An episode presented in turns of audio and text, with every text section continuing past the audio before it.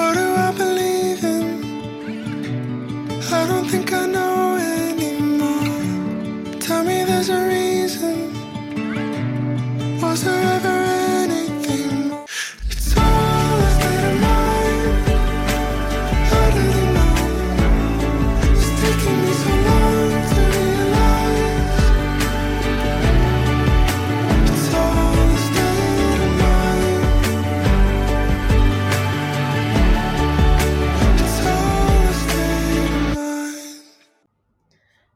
皆さんこんばんは，欢迎收听，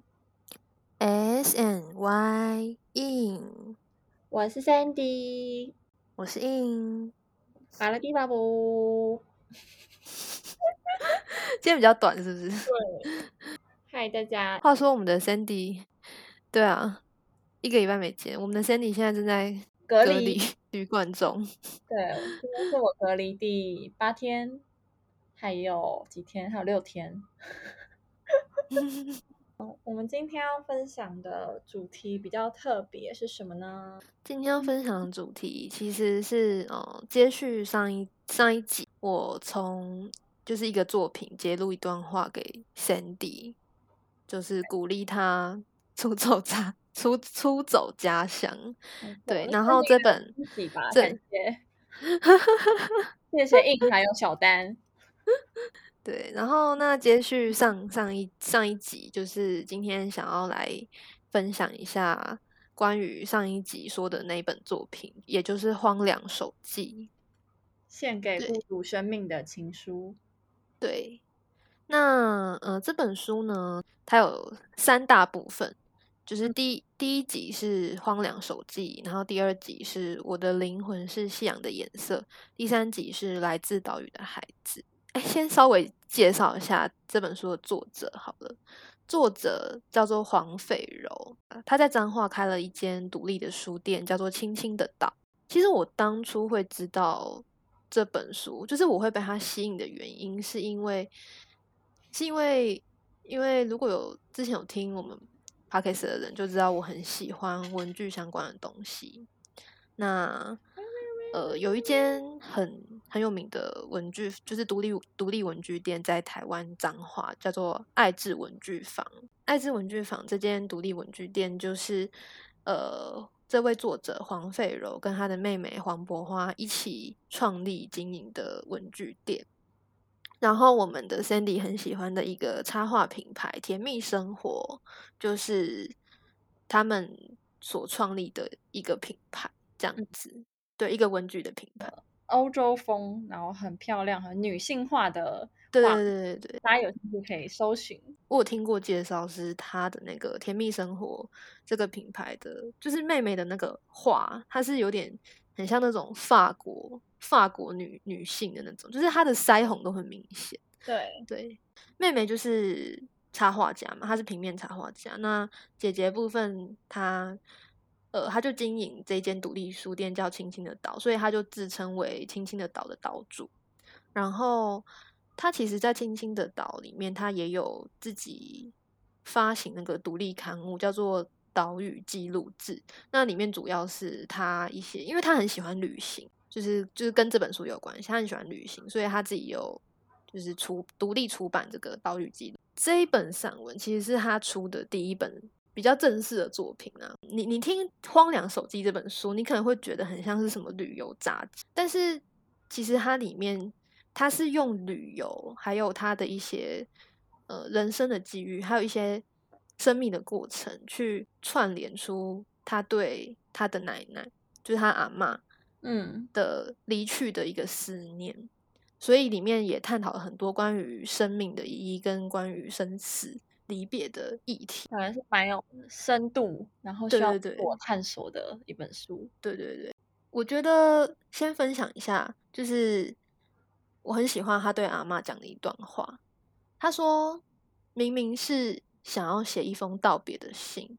却总是不小心就写成一封过甜的情书。”对，那其实这本书是他献给他已经离去的阿嬷。对，因为那个，嗯，阿嬷对她们两姐妹来说是一个非常重要的生命中的重要他人，是这样讲吗？嗯 重要他人，对。那其实他们的文具坊的名字“爱字”就是他们阿嬷的名字，对，是一件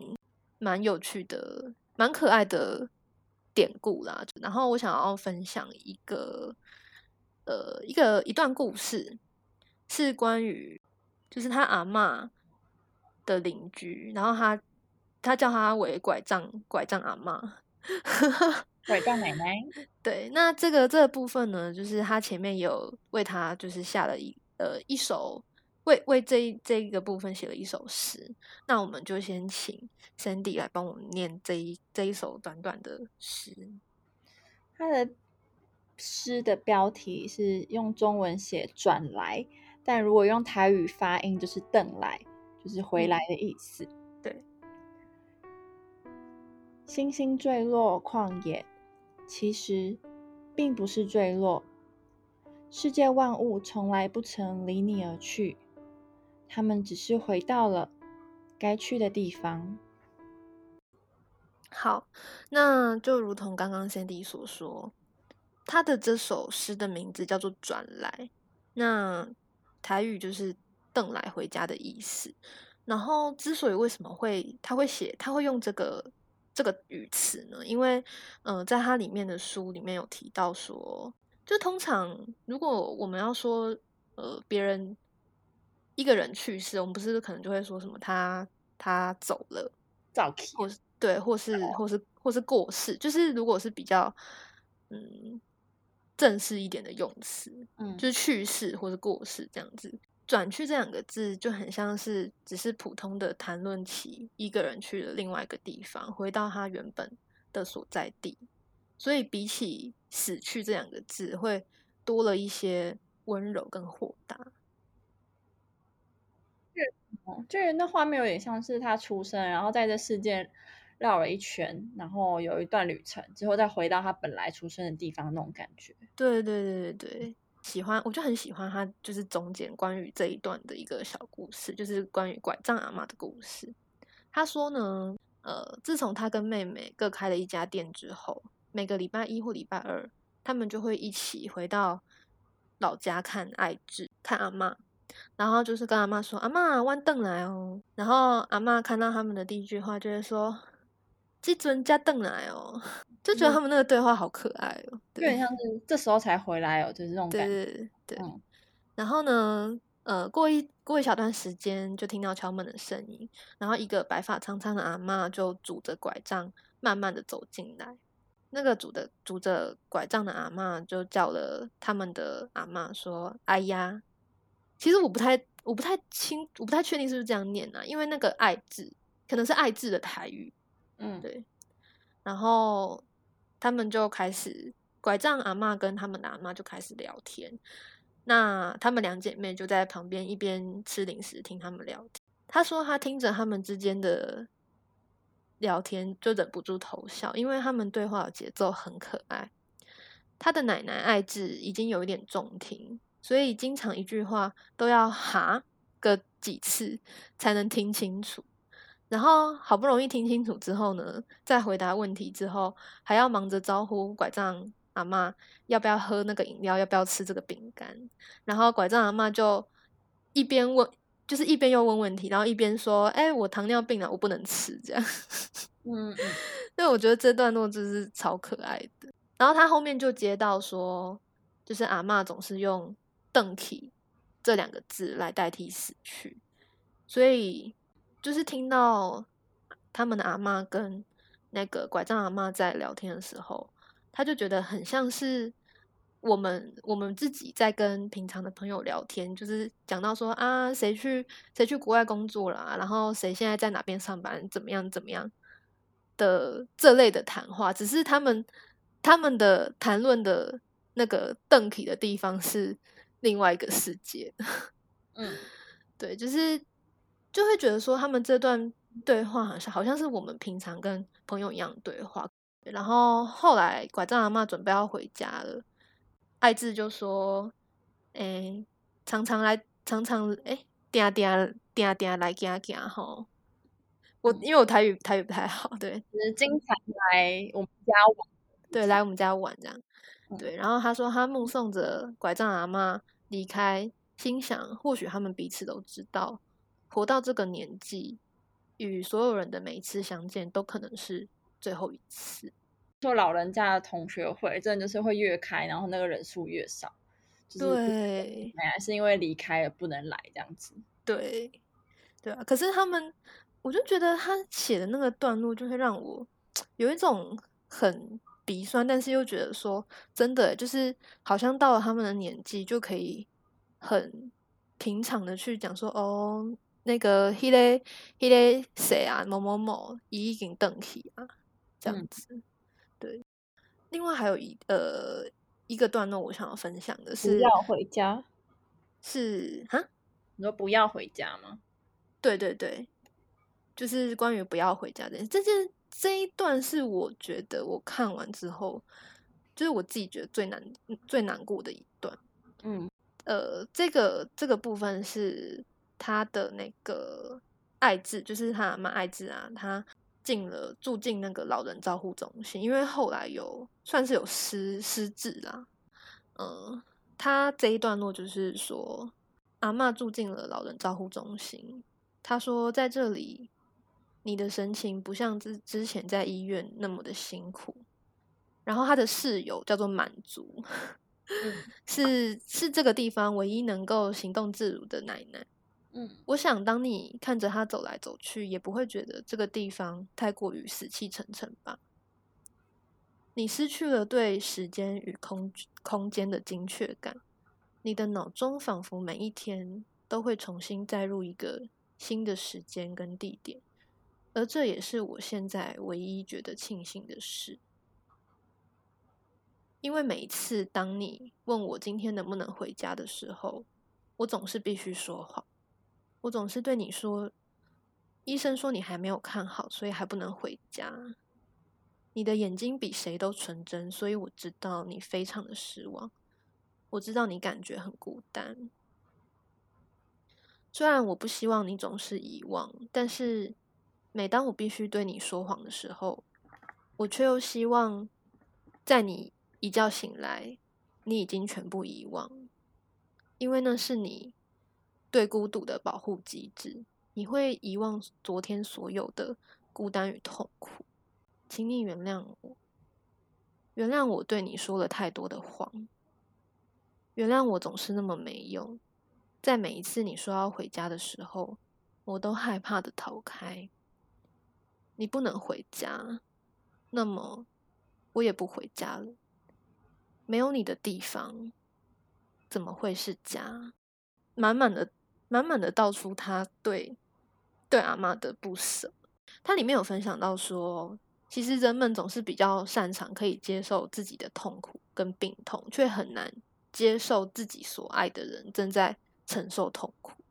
嗯那我觉得他写的这个，就让我觉得还蛮有感触，因为像就是前就是呃之前就是我也是爸妈可能有住院，就有一次是我爸出车祸，然后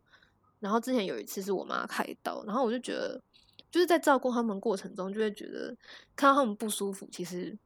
我我更难过，因为我我不知道该怎么做可以才才能让他们比较好过。作者也有写到说，即使是我们深爱的人，我们也无法为他奉献，为他完全奉献自己的生命。就是人还是会保有自己的生活。因为我我我看完这段的时候，其实我我觉得很难过，是因为我觉得我自己可能还没有还没有准备好，就是关于生死离别这个课题。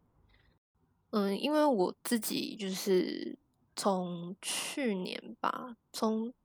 就应该说这两年啦，我身边的朋友，我知道他们都有亲人亲人去世，嗯，不要讲去世啊，就是亲人邓体啊嗯的的一个经历，就是这这这个好像可以，就是请 Sandy 来分享一下关于亲人离世这件事。很不巧的这几年，就是我身边的亲人就对，像呃，最近一个是去年我姑姑就过世，然后对对，是刚好是在我生日的后后几天，所以就我有印象，对对对，我就是每年生日我应该都会想起这件事情。那他其实算是跟我非常亲，仅次于我，因为他是我爸的姐姐嘛，所以嗯我爸很久以前过世之后，他就一直很照顾我们家的很多很多事情。然后嗯他就是有点像我的第二个妈妈那种感觉，所以我花了蛮多时间才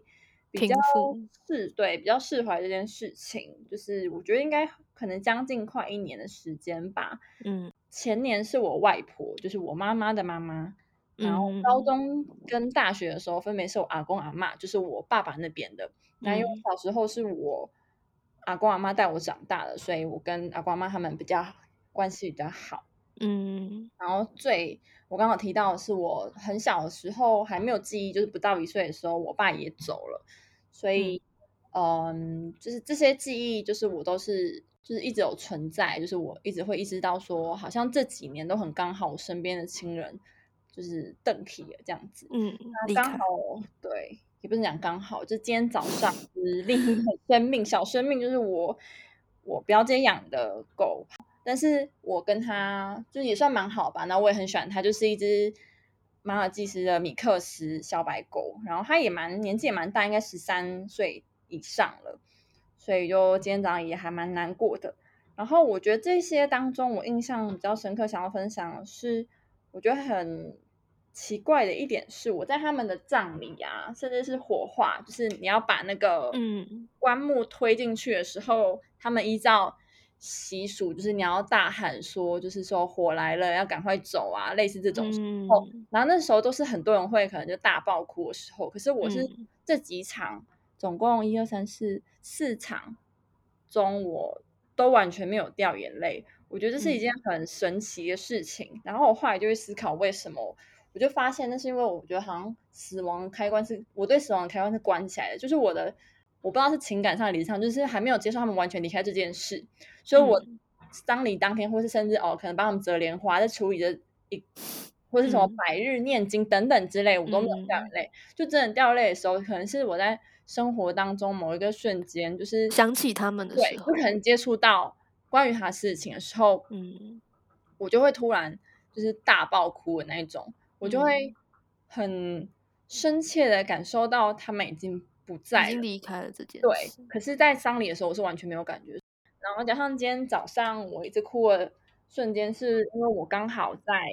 呃，就是因为我要离开台湾，我就帮狗狗狗泡就是两只狗，对，泡泡跟卡拉跟另一只狗，我帮他们做一些影嗯像记录。然后今天早上我就是在剪了一个比较短的版本，一分钟版本影片，然后我就一直、嗯呃你就一直哭，对，然后而且我还蛮难过一点，就是我这时候又刚好就是不在离开台湾，对对，我觉得这个时间点太太太凑巧，嗯对，就是没有陪在我姐跟狗狗狗狗狗身泡泡身边，而且那时候就是我有一个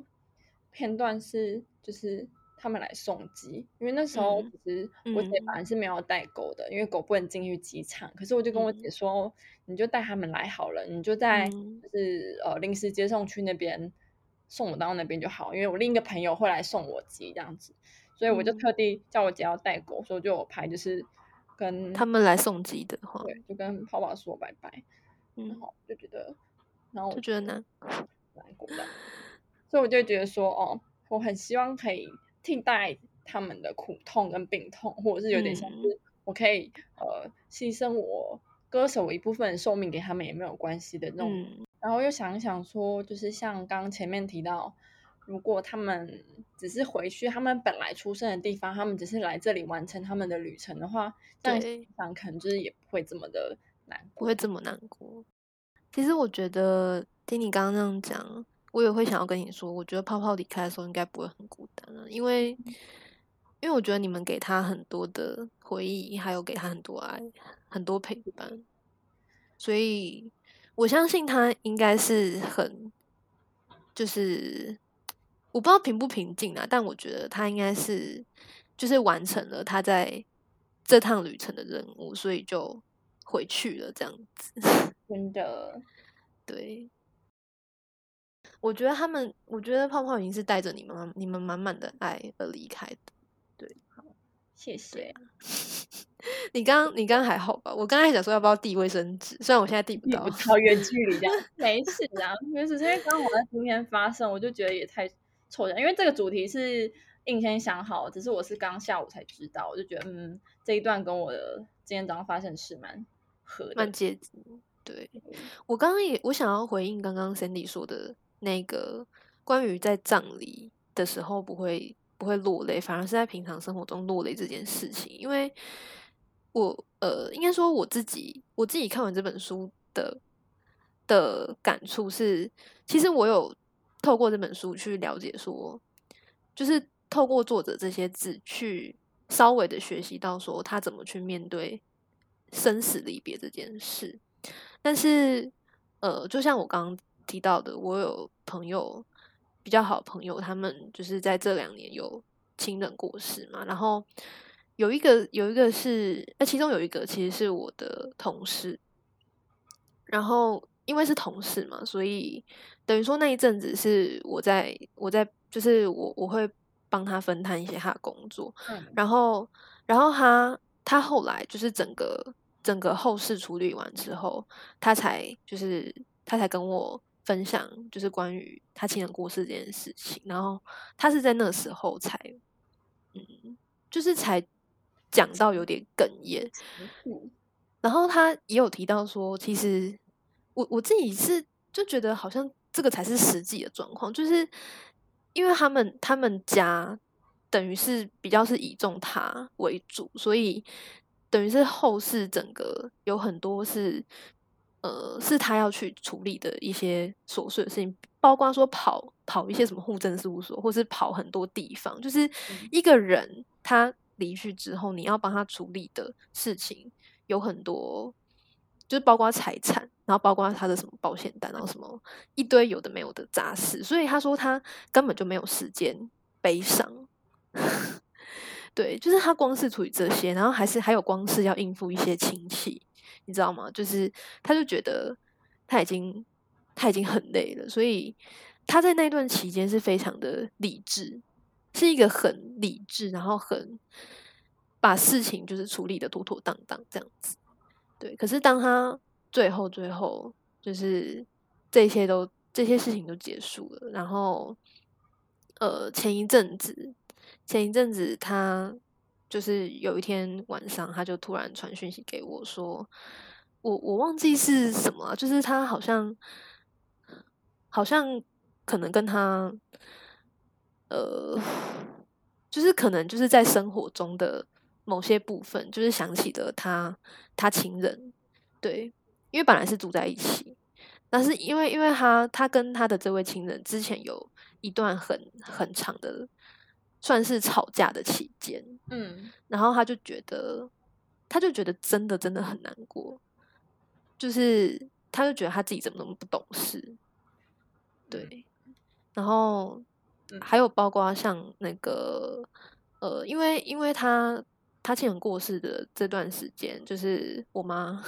就是我妈也有，就有一直就问我说，问我说怎么，就有没有好好关心人家什么之类的。然后我那时候就趁就我就趁趁机会就跟我妈就跟我妈聊聊到说，之前我们阿公过世的时候，我阿公过世的时候，因为我阿公过世的时候我还很小，所以我自然没有什么没有什么感觉，对。哎，其实也不算很小了。我是那时候是那时候是国小还是国中的时候，应该是说我我的就是在上一辈的阿妈公或是奶爷爷奶奶之类，他们其实跟我都跟我自己本身都不都不算亲，都不太亲，所以就是跟呃跟那一辈的感情连接，我自己就比较没有那么深刻。然后我记得那时候我。不知道忘记国小还国中，我阿公过世，然后我只记得，我只记得，因为那那一阵子，其实其实阿公他就是一直生病，然后我妈就会都要带他去医院洗肾什么的。然后那时候他他走的时候，我我我妈就是，我就觉得我就觉得我妈好冷血，就那一阵，就是那时候看看妈妈，就觉得说，嗯，她怎么好像一点反应都没有，看起来很冷静，对。很冷静，然后他有时候，而且他甚至还在嘴上碎念碎念我阿公，说什么什么怎样怎样，就是我我有点忘记了，因为那个已经回忆太久远。然后后来就是我我那我那次我那一次跟他聊天的时候，他就说他就说其实其实是怎么讲？他说他其实在夜深人静的时候又哭了好哭了好几遍，嗯，就是因为阿公离开这件事情，因为。他觉得，他他那时候就交代我说要 要就是就是好好关心我同事，就是因为他说他说那个离亲人离开那种悲伤感，通常是在你最后，就像就像刚刚 Cindy 说，就是通常是在你事情都处理完最后，还有你之后日常的生活中，可能过了一年、两年、三年，你这几年间，你只要想到的时候，都会觉得。那个悲伤感袭来，你就会觉得忍不住就会想哭，对，因为你会觉得他好像还存在在你的生活之中，可是他已经离去了，对，所以我就觉得说，嗯，就是关于死亡的课题，其实在这本书里面，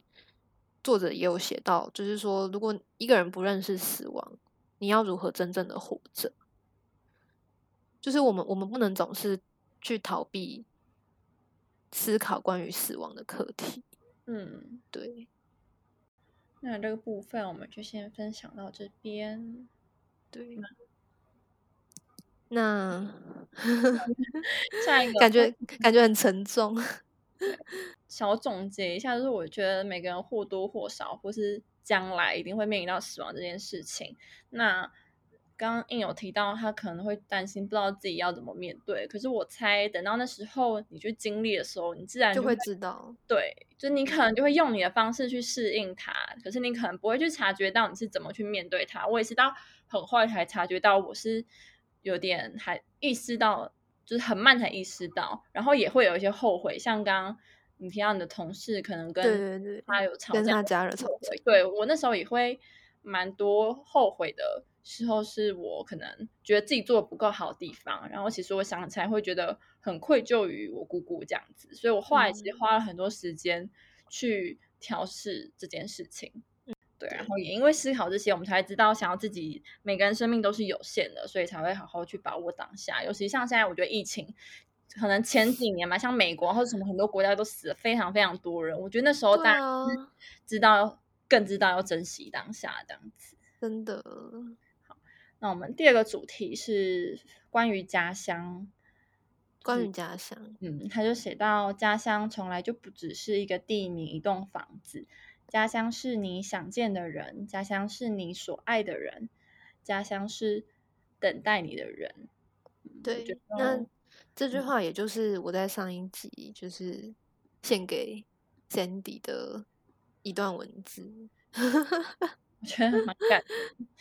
很感人。嗯，我觉得我到现在来这边还是蛮不真实的，就是其实航行时间很短，所以其实距离没有多远。可是我来到这边之后被隔离，就是每一天的景色都一样，就有点像大家现在关在家里景色都一样。但是我踏出去之后，就还是一个很陌生的地方。然后我会飞到隔离结束之后，我会飞到下一个城市，就是有新工作什么的。我还现在还没有意识到完全的很离你们很远，是因为我可能还没有回归到正常生活。我可能之后就意识到，我熟悉的家人朋友根本都不在我旁边。我可能真的很怀疑自己为什么要来这边，单纯想说看看世界，然后多赚点钱，这样子就是好好的，就是让自己的见识广一点。嗯，所以我的家乡对我来说就还是台湾，然后就还是我的家人朋友们这样子。真的，我还蛮期待下一次回去。我可我真的不知道什么时候，希望是半年以内，或是到一年以内吧。我猜，因为疫情不好说。其实，其实我觉得很近啦，不要太担心。因为这疫情就很麻烦呢。对，主要是疫情的关系。他就说：“世界给了我那么多，并非是要我成为一个只有远方的人，而是这世界的每一个远方都让我成为一个有家的人。”对，这个是作者他在这个旅途中就是的一个收获，我觉得听听了很有很有感那所谓的家是什么？就是就是你所在乎的的人事物，我觉得，嗯，就是对会讲有根吧，就是那个对对对，物的根。哦，我突然想一首歌，我觉得有点贴切家乡这件事情，就是那个灭火器的长途夜车，它是一首嗯台语歌，就是我超喜欢这首歌，我不知道为什么。然后它的歌词 就写到有两段，然后嗯我先讲台语，再讲中文，可不是很标准。就是嗯他说，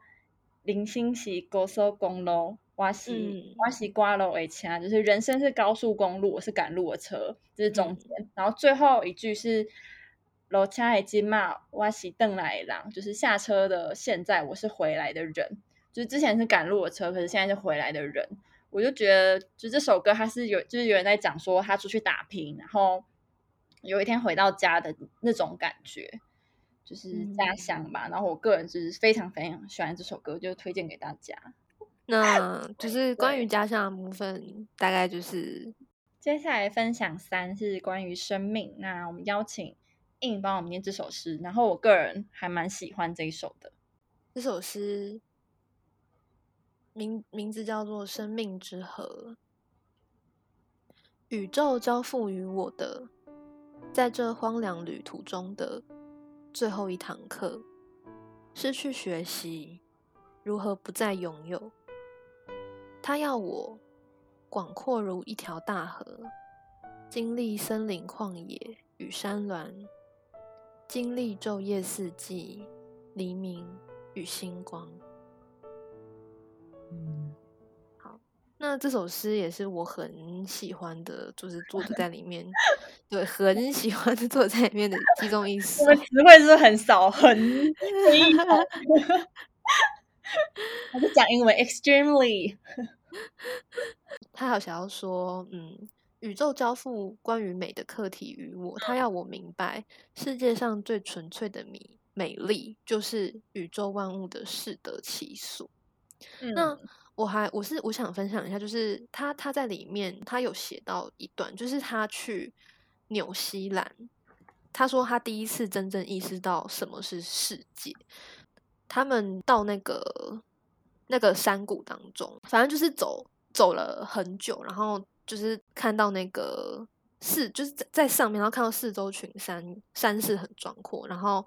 有就是等于说阳光洒落那个世界，那个山色，我不太我不知道不知道怎么形容啊，就是我他就说他看到的第一眼啊，让他激动的不能自己。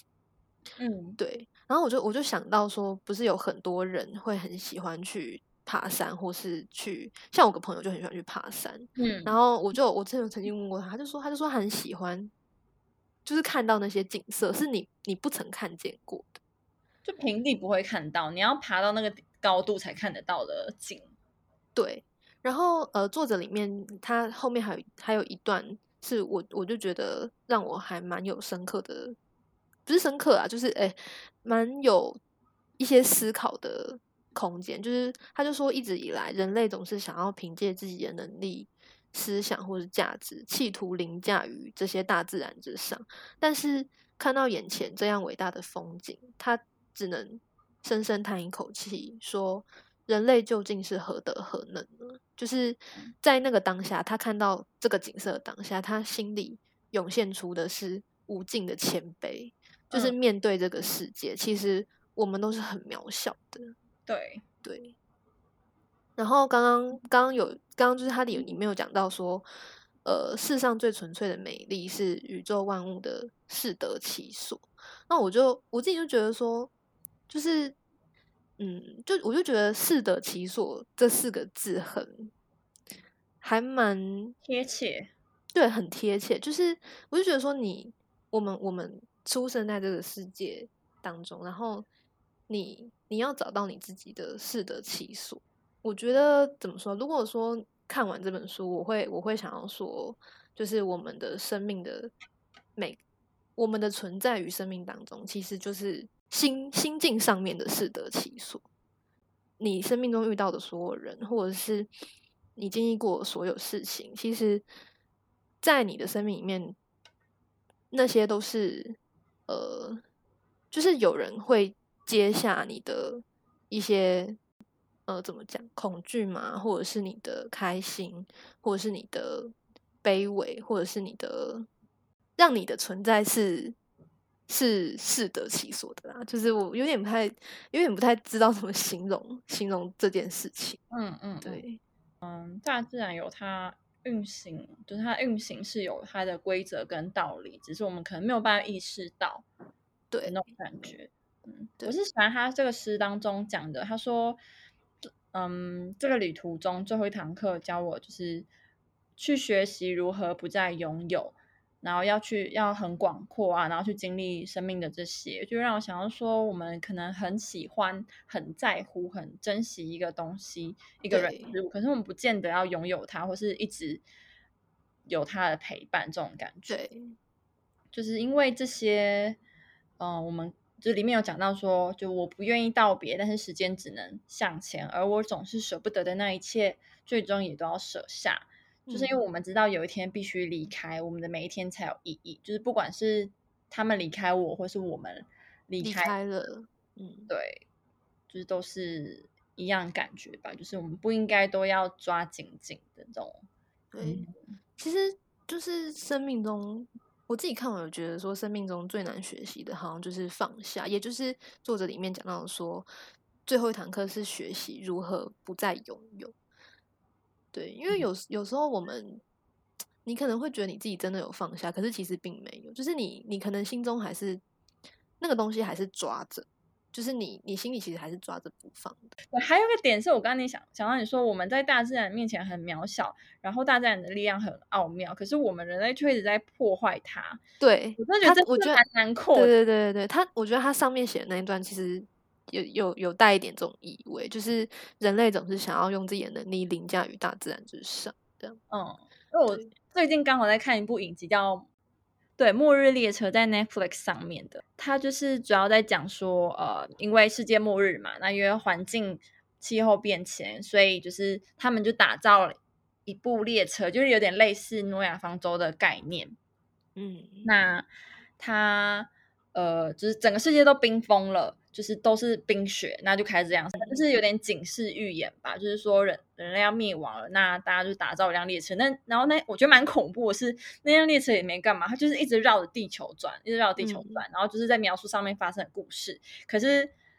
外面的景就是冰天雪地，以前的那些东西都不存，生命都不存在了，这样子。嗯，就让我觉得天啊，我觉得这好像是有一天我们会遇到的事情。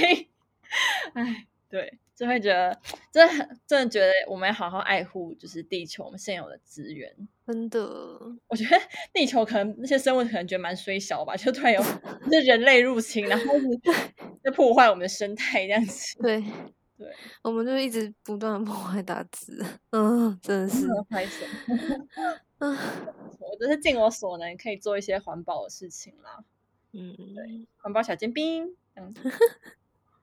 好吧，那我就我想来为这本书做一下一个，算是一个小结啦，就是嗯因为刚刚前面有提到说，其实我是我是有点分段落看完，然后因为 因为我个人比较没有比较没有很爱往那种什么就是大山大海野外跑，所以嗯。所以其实他他后面那部分在写一些关于世界的旅途那边我，我必须很坦诚说，我自己是没有到很专心去看。就是我我自己个人比较感触的是，他前面在写关于就是亲人关于阿嬷离世的这件事情。嗯，当然，他也是透过他后面这个旅程在学习，就是生命的课，就是学习接受生命跟生死的一些课题，这样子。怎么说？要怎么形容？就是说，我觉得他，就是你在阅读他的文字的时候，你会觉得他面对他的奶奶、他的阿嬷的一些病痛的时候，其实他一些文字是你会觉得很悲伤，然后可能会很像那种很冷冷冷的温度的感觉，就是很孤独啦。嗯但是，但是在这这个孤独、这个悲伤当中，你又可以看到作者对于他对于生命的一些超脱的理解。然后我我最我最喜欢的一段话，就是刚刚 Sandy 他念的那一段话。正因为有一天我们必须要离去，我们的每一天才有了意义。我不愿道别，但时间只能向前，所以我最终也都要舍下，就是即使舍不得，我也要舍下。那今天的主题我是觉得有点深奥。这个这个主题是我们很久以前就一直有以不同的作品在想要不要讨论这件事。对，我们好像第一季就一直在想，可是因为这主题实在太难讲了。对，对，所以我觉得我我还是会想要就是跟大家讲一下说，因为我我觉得我 我也不过，对我还没有我还没有迈入三啦，就是二十出头，所以所以就觉得说，可能自己还没有那么多见识，很像很像在纸上谈兵嘛，是这样用吗？希望大家喜欢这一集的分享。对，谢谢大家听完，就是很很不熟练的分享这样子，谢谢大家，拜，拜，加马达，晚安，大家晚安，拜。我要思密。